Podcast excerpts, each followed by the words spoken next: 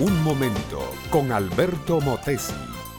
Una respuesta práctica a tus interrogantes sobre tu vida y los problemas del mundo moderno. Las trompetas del palacio anunciaron una visita muy importante. Las grandes estatuas que se hallaban a la puerta traían recuerdos de una niñez agradable al visitante. Las paredes tenían la historia de aquel pueblo escrita en ellas. El lujo típico del palacio de un rey se miraba por todos lados. El visitante y su hermano caminaron por el centro del salón y fueron hasta ponerse frente al trono del faraón. No llevaban nada con ellos, excepto una vara larga que llevaba el mayor de ellos. Ya delante del faraón le confiaron la razón de su visita. El Dios de Israel quiere que liberes a su pueblo para que le celebre fiesta en el desierto. Una sonora carcajada se multiplicó en los ecos que rebotaban en las paredes de piedra de aquel enorme palacio. La batalla había comenzado. La guerra había sido declarada. Ahora no era asunto de hombres peleando. Eran dos reinos. Uno el reino de la luz, simbolizado por una vara, y el otro el reino de las tinieblas, simbolizado por una serpiente cobra. Satanás, personificado por el faraón, desafió a Dios, representado por Moisés y su hermano Aarón. Moisés tomó su vara, la tiró al suelo y se convirtió en una serpiente venenosa. Los magos del faraón también tomaron sus varas y se convirtieron en serpientes. Entonces la serpiente de Moisés se comió las serpientes de faraón.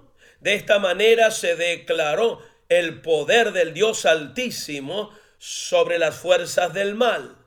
Mi amiga, mi amigo, si tú estás cautivo por fuerzas de maldad superiores a ti mismo, si vives envuelto en prácticas de ocultismo o estás esclavizado a la tabla de Ouija, si eres una persona que no se mueve sino por los dictados del horóscopo, entonces las serpientes del faraón te tienen envuelto y te van a destruir.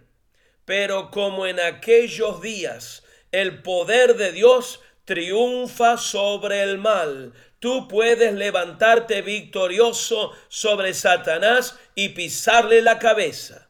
Jesucristo murió en la cruz para quitar tu culpa y limpiarte del poder del pecado. Dice la Biblia que Él vino para deshacer las obras del diablo.